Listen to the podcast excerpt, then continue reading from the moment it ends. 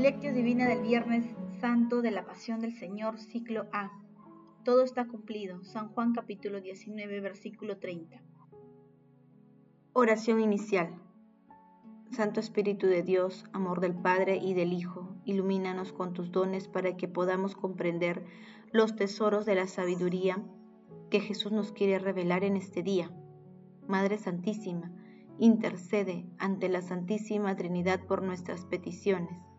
Ave María Purísima, sin pecado concebida. Lectura del Santo Evangelio según San Juan capítulo 18, versículo del 1 al 19, versículo 42.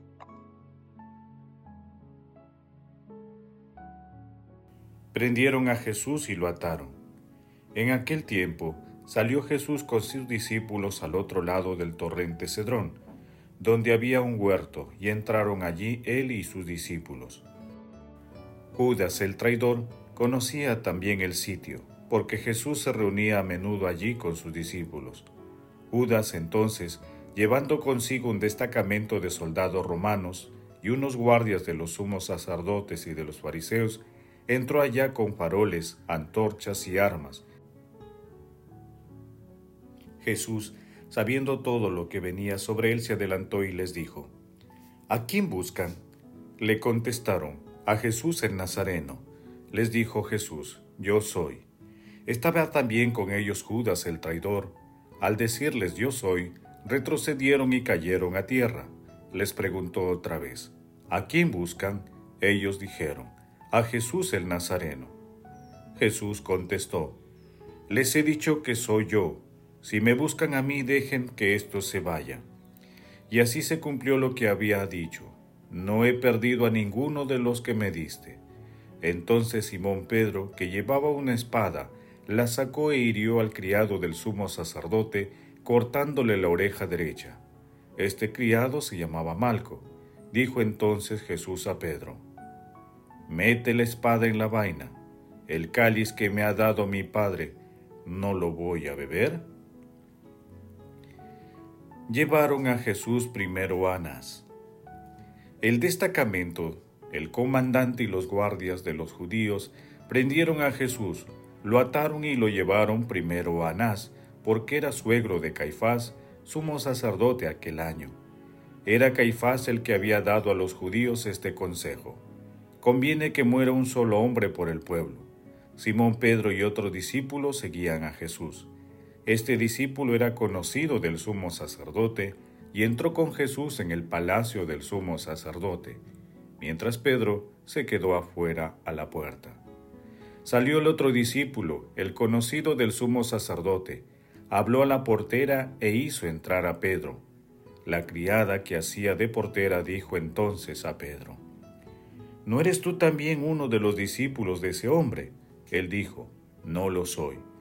Los criados y los guardias habían encendido un brasero porque hacía frío y se calentaban. También Pedro estaba con ellos de pie, calentándose. El sumo sacerdote interrogó a Jesús acerca de sus discípulos y de la doctrina.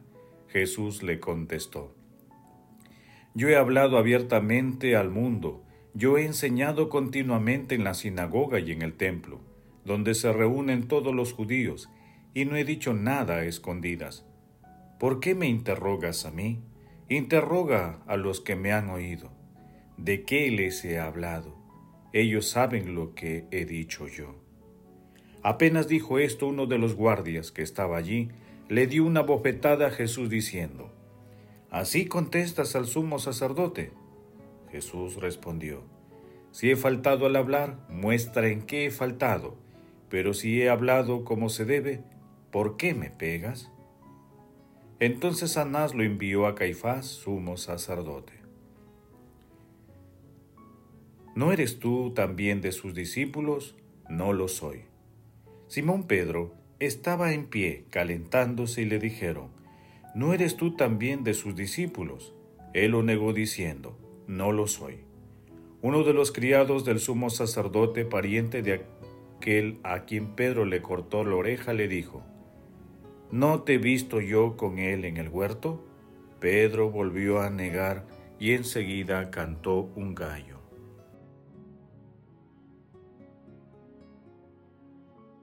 Mi reino no es de este mundo.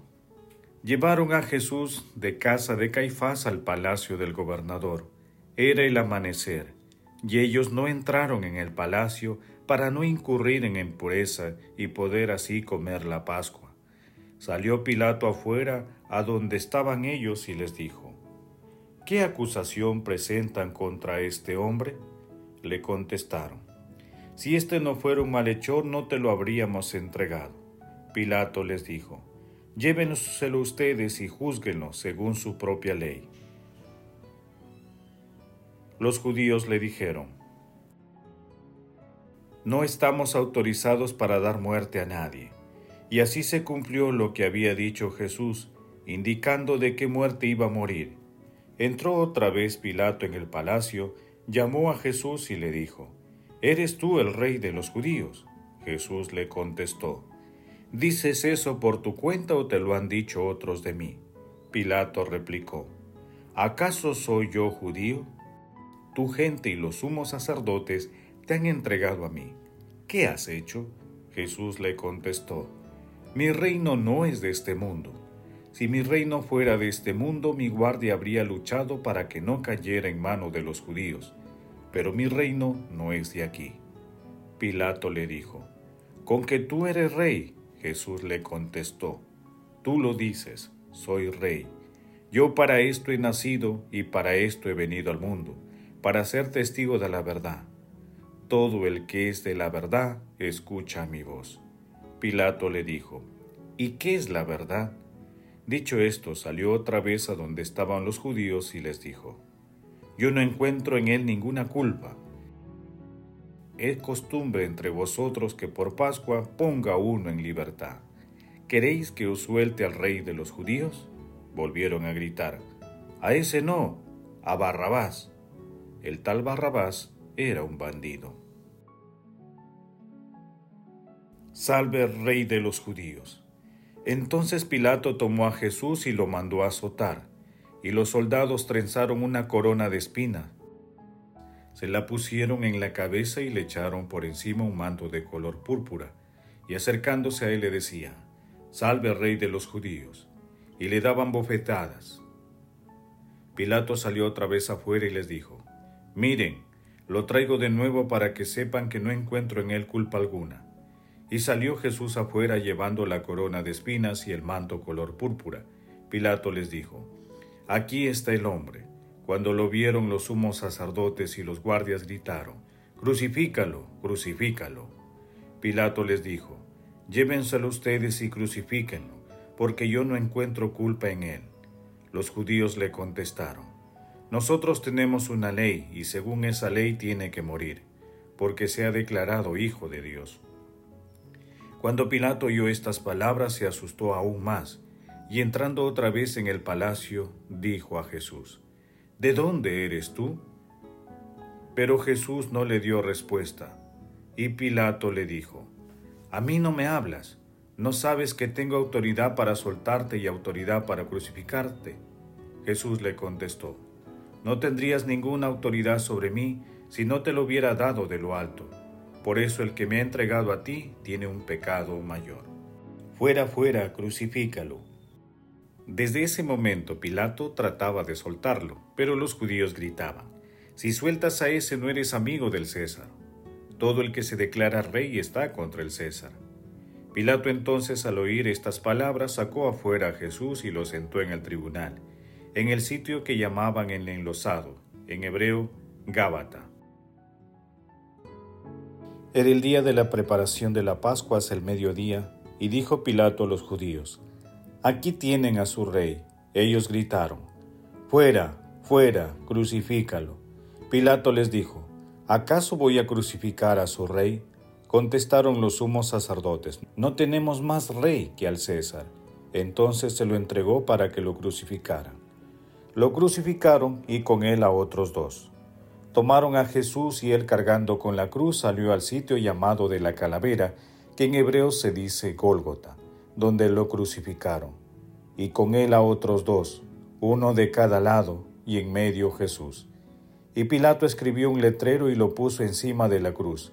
En él estaba escrito, Jesús el Nazareno, el rey de los judíos.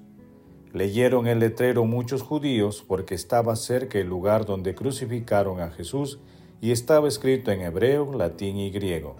Entonces los sumos sacerdotes de los judíos dijeron a Pilato, No escribas el rey de los judíos, sino, Este ha dicho, soy el rey de los judíos. Pilato les contestó, Lo escrito, escrito está. Se repartieron mis ropas.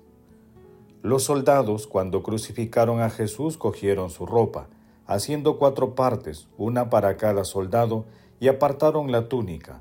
Era una túnica sin costura, tejida toda de una pieza de arriba abajo, y se dijeron, no la rasguemos, sino echemos a suerte a ver a quién le toca. Así se cumplió la escritura. Se repartieron mis ropas y echaron a suerte mi túnica. Esto fue lo que hicieron los soldados. Ahí tienes a tu hijo, ahí tienes a tu madre. Junto a la cruz de Jesús estaba su madre, la hermana de su madre, María la de Cleofás y María la Magdalena. Jesús al ver a su madre y cerca al discípulo que tanto quería, dijo a su madre, Mujer, ahí tienes a tu hijo. Luego dijo al discípulo, Ahí tienes a tu madre. Y desde aquella hora el discípulo la recibió en su casa todo está cumplido. Después de esto, sabiendo Jesús que todo había llegado a su término para que se cumpliera la escritura, dijo, Tengo sed. Había allí un jarro lleno de vinagre, y sujetando una esponja empapada en vinagre a una caña de hisopo, se le acercaron a la boca. Jesús, cuando tomó el vinagre, dijo, Todo está cumplido, e inclinando la cabeza entregó el Espíritu. Todos se arrodillan y hacen una pausa.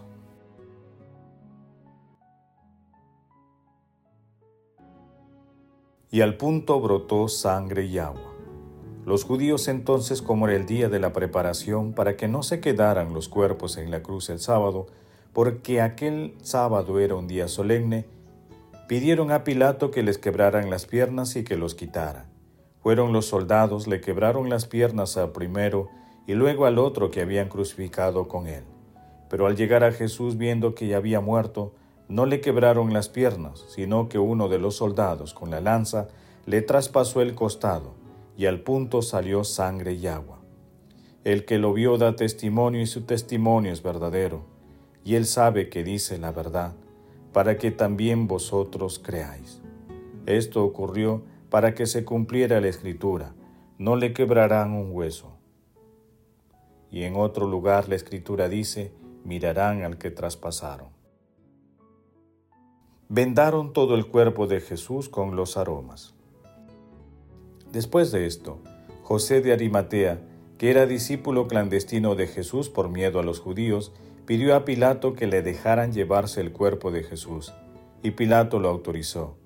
Él fue entonces y se llevó el cuerpo. Llegó también Nicodemo, el que había ido a verlo de noche, y trajo unas cien libras de una mixtura de mirra y aloe. Tomaron el cuerpo de Jesús y lo vendaron todo, con los aromas, según se acostumbra enterrar entre los judíos. Había un huerto en el sitio donde lo crucificaron, y en el huerto un sepulcro nuevo donde nadie había sido sepultado todavía. Y como para los judíos era el día de la preparación y el sepulcro estaba cerca, pusieron allí a Jesús. Palabra del Señor, gloria a ti Señor Jesús. Paso 2. Meditación. Queridos hermanos, ¿cuál es el mensaje que Jesús nos transmite a través de su palabra? Todo lo que padeció nuestro Señor Jesucristo en la cruz es el precio de nuestro rescate. San Agustín. Bendito y alabado seas, amado Jesús, bendito seas por toda la eternidad. Hoy Viernes Santo, que es el día del amor infinito de nuestro Señor Jesucristo y de la conversión, es un día del amor infinito porque desde el palpitante corazón de Jesús podemos oír que nos dice, ámense unos a otros como yo los he amado. Toda su vida estaba dirigida al momento supremo y extremo de la cruz. Es también un día de conversión, un día para que nuestro corazón, desde su más profunda intimidad, responda. ¿Cómo podemos evitar el amor propio y el orgullo? ¿Cómo podemos evitar las cosas que nos alejan de Dios? Hermanos, hermanos muy queridos en Cristo, Jesús está elevado en la cruz. ¿Cómo aceptar sin dolor su pasión? ¿Cuál es nuestra actitud delante de Dios crucificado, pendiente de una cruz? ¿Qué hacemos por los hermanos que sufren por distintas circunstancias? ¿Cómo reaccionamos ante el aborto, la falta de respeto a la vida, la corrupción? La ideología de género y tantos otros constructos humanos que ponen el mundo a la deriva. ¿Somos indiferentes ante estas circunstancias?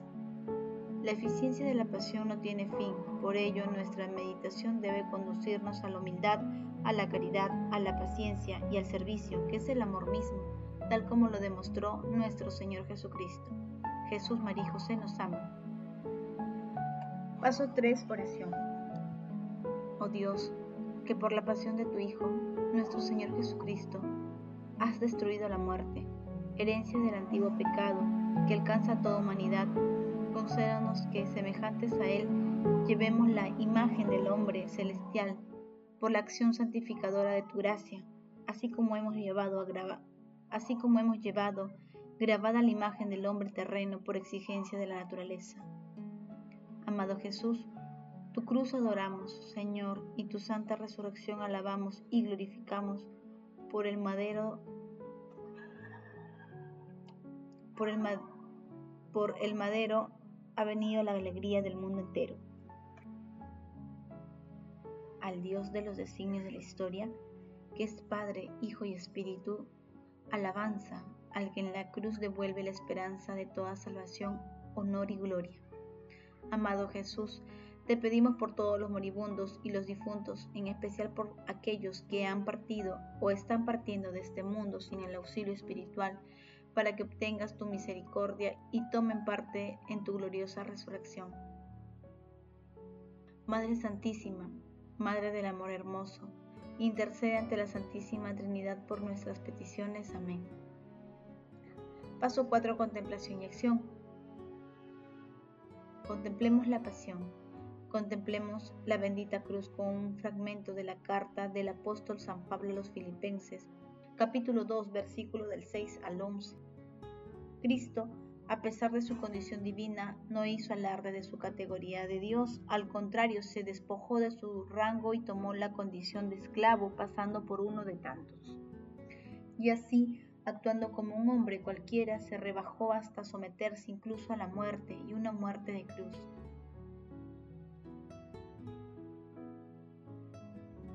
Por eso Dios lo levantó sobre todo y le concedió el nombre sobre todo nombre, de modo que al nombre de Jesús toda rodilla se doble en el cielo, en la tierra, en el abismo y toda lengua proclame, Jesús es Señor, para gloria de Dios Padre.